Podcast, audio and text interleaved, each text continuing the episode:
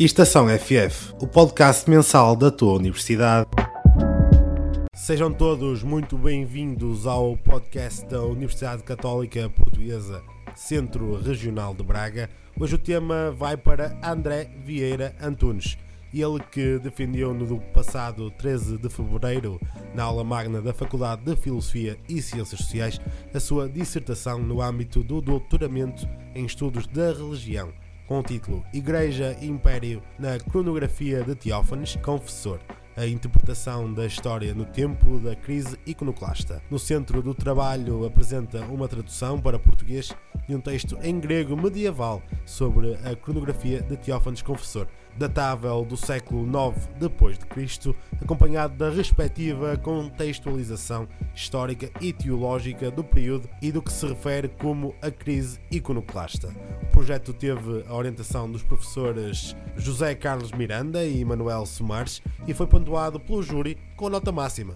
20 valores. Espera-se em breve a publicação editorial do estudo apresentado e que o autor, com provas dadas no campo do ensino e divulgação das línguas clássicas, continue também a gerar conhecimento na área da história do cristianismo. Em estúdio tenho, uh, em estúdio tenho André Vieira Antunes. Muito obrigado por uh, estar aqui no, nos estúdios da Universidade Católica Portuguesa. Muito obrigado e muito obrigado pelo convite para participar aqui neste podcast.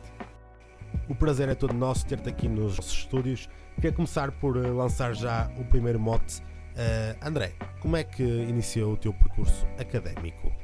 Muito bem. Uh, bom, eu comecei a minha licenciatura na Universidade do Minho, no curso de Estudos Portugueses e Lusófonos.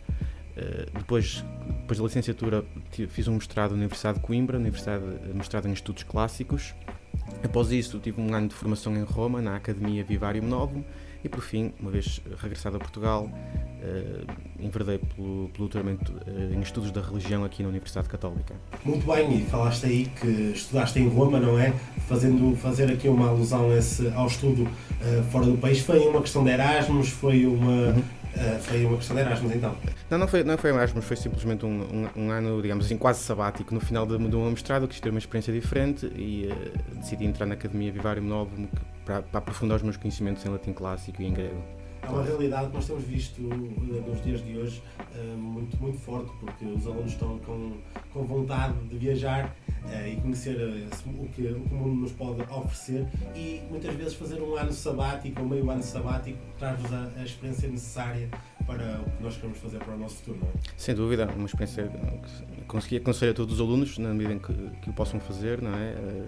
Não se trata só de, de, uma experiência de vida, trata-se de conhecimentos académicos, pessoais, eh, profissionais e uma experiência única que sempre que possível é aconselhável. Isto é, isto, estamos a falar em, estamos a falar em uh, um ano sabático, mas também vamos falar daqui no caso dos alunos da Universidade Católica Portuguesa que têm feito Erasmus todos os anos. Isto é uma experiência fabulosa para eles, tanto no ponto de vista dos estudos que, que, estão a praticar, como também do ponto de vista pessoal, estes jovens que estão a aparecer agora começarem a aprender a desenvencilhar-se uh, fora, de, fora do, do seu contexto uh, aqui nacional em Portugal. Sem dúvida. mas vamos agora para o que, para o que interessa, esta, esta dissertação que teve um, uma avaliação de 20 valores. Uh, em que consiste esta dissertação? Bom, a, a, a tese consiste no estudo de, de, uma obra específica, é a cronografia de Teófanes Confessor. Teófanes Confessor foi um, um, monge, foi um monge bizantino, isto é, vivia no chamado Império Romano Oriental, também designado às vezes por Império Bizantino, melhor, muitas vezes designado por Império Bizantino. Ele viveu no tempo da chamada, da chamada crise iconoclasta, no século IX depois de Cristo, mas é uma crise que começou no século anterior, no século VIII, eh, na qual os imperadores eh, de Constantinopla, a capital do Império, a atual Istambul, eh, decretaram que seria que era impossível venerar imagens santas, imagens santas que fazem parte muito do, do imaginário do culto ortodoxo, da Igreja Ortodoxa. O iconoclasmo então prescrevia ou proibia, prescrevia que não se podia fazer a veneração a essas imagens e daí resultaram uma série de perseguições aos chamados iconófilos ou iconódulos, isto é, pessoas, muitas vezes monges, não só monges, mas também muitas vezes monges, que, uh, se, que faziam culto a essas imagens, como ocorre, mais uma vez repito, no, no seio da Igreja Ortodoxa, mas também na Igreja Católica. Uh, e portanto, o Teófanes Confessor foi uma dessas, um desses monges que acabou por falecer indiretamente uh, por causa da, da, da, sua adesão à ortodoxia iconódula e escreveu uma cronografia, mas a pedido de um amigo seu, Cincel, mas isso agora não interessa, e a tese consistiu no, na tradução dessa obra do grego antigo, ou melhor, grego medieval, grego, grego bizantino para português, e depois num estudo uh, da, obra em questão. Para ser sincero, a tradução foi, foi só um anexo, a tese em si é, consiste no estudo dessa obra. Sim, essa tradução, mas uh, queria perguntar André também, uh, teve estudos então para, para saber traduzir, por exemplo, o grego? Sim, sim. De, eu comecei a ter alguma formação em grego já na, na licenciatura, continuei a aprofundar no mestrado, mas sobretudo depois em Roma. E claramente uh, um grego medieval, certamente não era um grego que nós podemos uh, ouvir nos dias de hoje. Não, certamente que não. Sim, muito mais complicado de traduzir. Sim, sim. Qual é a, a, queria lhe perguntar também a complexidade que isso também uh, lhe, lhe, lhe, proporcionou também? Sim, o grego é uma língua fascinante a vários níveis, porque é uma, é uma língua antiquíssima e que soube preservar muitas das suas estruturas ao longo do tempo. E pronto, quando se estuda muitas vezes o grego medieval, o chamado grego bizantino, muitas vezes estuda-se um, um, grego que é muito parecido com o grego antigo, porque os, os, autores medievais, os chamados bizantinos, muitas vezes imitavam diretamente o estilo de escrita dos gregos antigos. Uh, e portanto, muitas vezes estudar o grego antigo, o grego medieval consiste também em estudar o grego antigo e o grego o chamado grego koiné, que é o grego em que está escrito uh, o Novo Testamento, por exemplo. Uh, nesse sentido, estudar a língua grega é estudar vários séculos ao mesmo tempo e é uma experiência extraordinária que também que atesta, que, que revela a, a riqueza linguística e semântica do grego. É um trabalho contínuo, que tem que se fazer continuamente, está-se quase continuamente a aprender grego, com as suas estruturas eh, muito afastadas da nossa língua, mas que é fascinante. Que é fascinante. Muito bem, falando agora que teve como orientadores os professores José Carlos Miranda e Manuel Somares. Como é que foi esta experiência com estes professores aqui da Universidade Católica? Foi ótima, foi ótima. O Dr. José Carlos Miranda uh, tem um, um, grande conhecimento da patrologia latina, o Padre Manuel Somares também tem um grande conhecimento da patrística grega Portanto, foi como juntar, por assim dizer, eh, o melhor dos mundos, ou, juntar um, duas especialidades: a especialidade da, da, da, tradição cristã de base latina e da tradição cristã de base grega. Uh, e, que, que se fundiram de uma forma particular nesta, nesta investigação, sim. Muito bem, muito bem. Uh, falar agora um pouco da própria dissertação em si, da apresentação. Uh, como é que foi essa preparação para estes alunos que nos vão ouvir, uh, que vão fazer uma dissertação no futuro ou qualquer apresentação? Como é que é preparar uma dissertação?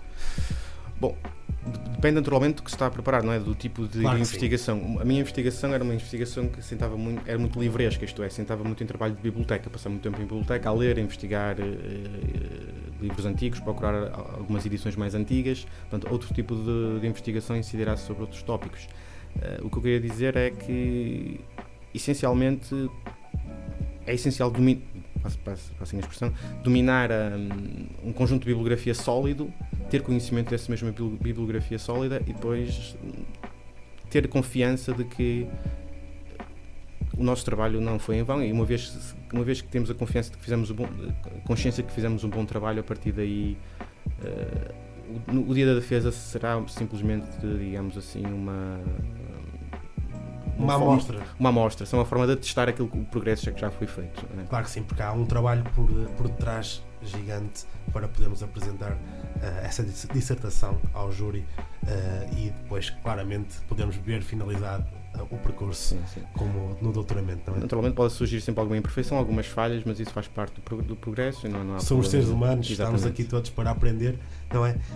falava aqui há pouco, falava aqui há pouco que Uh, é possível que esta dissertação seja publicada de forma editorial. Uh, qual é aqui uh, a notícia que nos pode dar aqui para as pessoas que nos estão a ouvir?